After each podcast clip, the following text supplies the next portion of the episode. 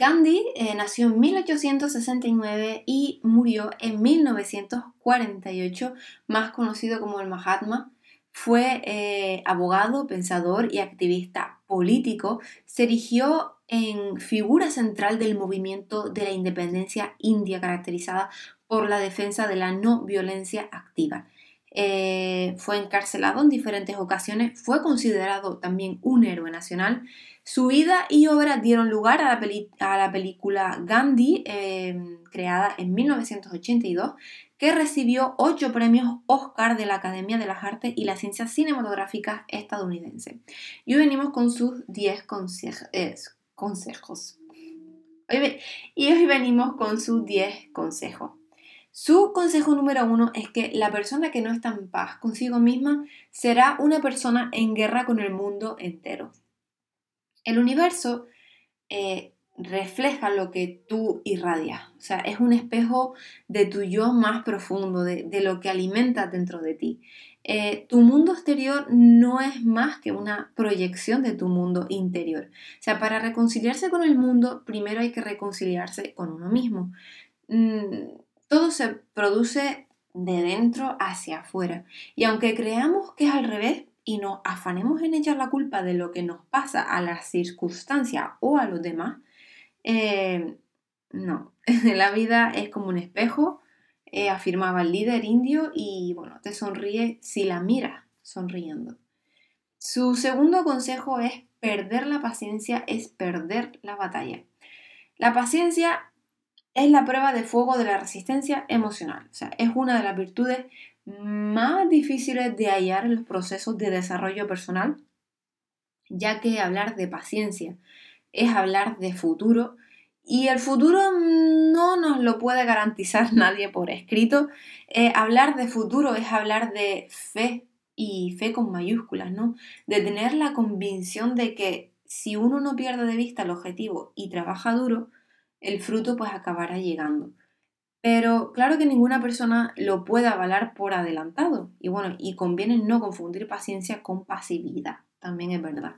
Paciencia no es esperar quieto a que sucedan las cosas. Paciencia es actuar insistentemente en una determinada dirección provocando que ocurran cosas.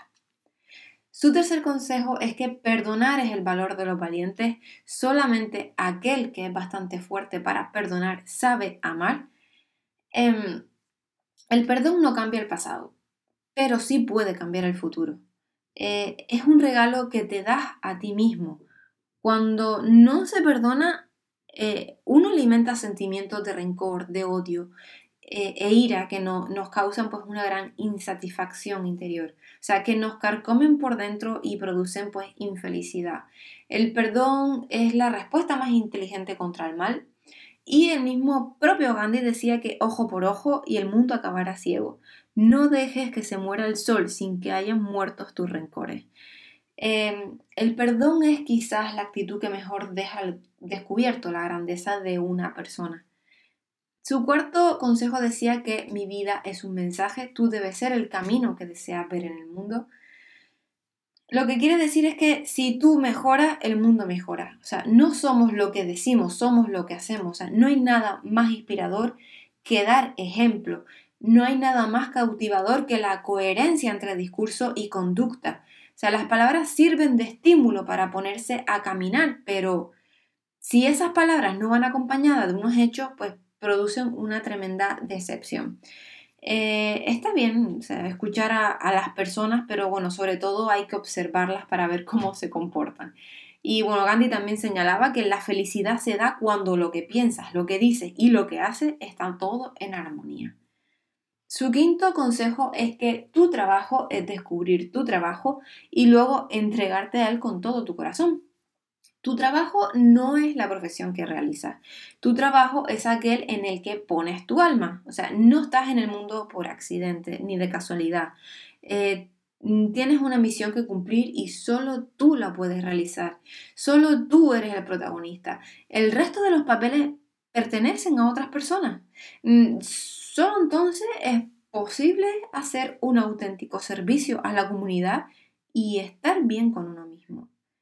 Mm, si te traicionas y te dejas seducir por profesiones con más eh, glamour o por otras alternativas con mayor aprobación social, nunca estará satisfecho.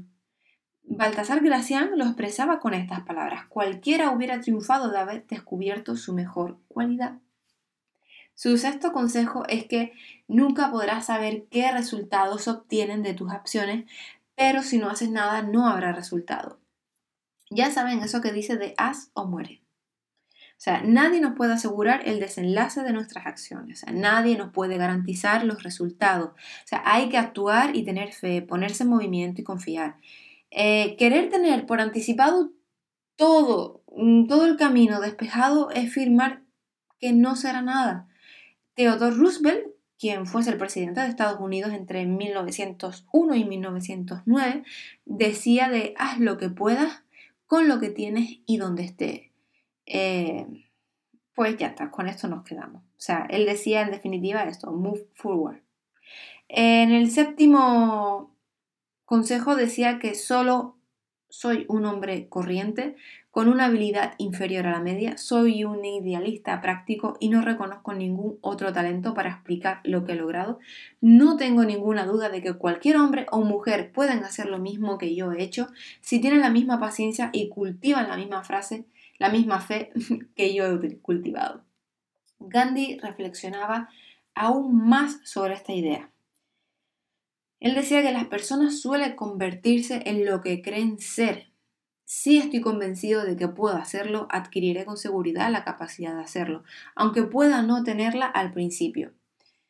Con la actitud adecuada, con el esfuerzo necesario, con la paciencia requerida y con una fe inquebrantable de fondo, cualquier meta es posible, cualquiera. O sea, mm, sin embargo, nada, por otra parte, que no esté a disposición de cualquier persona, no se trata de superpoderes ni de pócimas mágicas ni de nada parecido.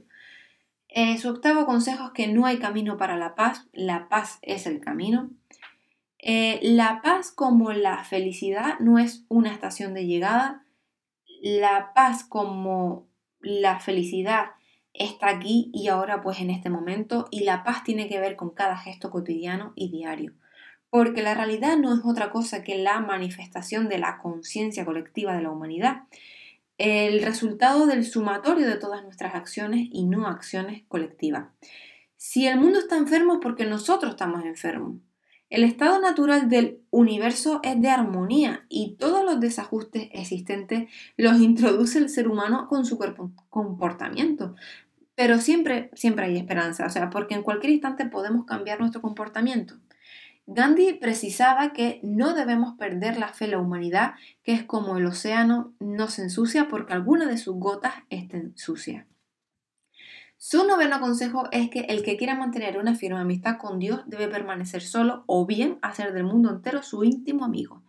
Bueno, y para ello es importante tener presente otra idea del pensador indio que a menudo se pasa por alto. Y es que tú y yo no somos más que una sola cosa, no puedo herirte ni sin hacerme daño. Eh, todos somos uno y todos es la misma cosa, eh, una actitud negativa hacia los otros solo trae más negatividad hacia la propia vida, mientras que una actitud positiva pues hacia los demás provoca el efecto contrario. Nuestra atención crea la realidad, somos nuestra atención. Las personas somos energía vibrando en distintas frecuencias y si esa energía es positiva pues se traduce en circunstancias positivas y si es negativa pues obviamente se traduce en circunstancias negativas. Por decirlo de manera resumida, Mm, la vida no te sucede, la vida te responde. Y su décimo y último consejo decía que la verdad nunca daña una causa justa. La verdad solo tiene un camino y, y, aunque duela, ¿vale? Toda verdad ignorada acaba preparando su venganza. Engañar siempre es mal negocio. Cuando uno no sigue los dictados de la ética, eh, rara vez suele salir bien parado. Mm, antes o después. O sea, el engaño se vuelve en nuestra contra. En nuestra contra. No traiciones a los demás ni tampoco a ti mismo Gandhi precisaba también, o sea que mucha gente, especialmente la ignorante, desea castigarte por decir la verdad, por ser correcto, por ser tú. Nunca te disculpes por ser correcto o por estar años por delante de tu tiempo. Si estás en lo cierto y lo sabes, que hable tu razón. Incluso si eres una minoría de uno solo, la verdad sigue siendo la verdad. Y con esta maravillosa frase, nos vemos mañana. Hasta luego y espero que les haya gustado.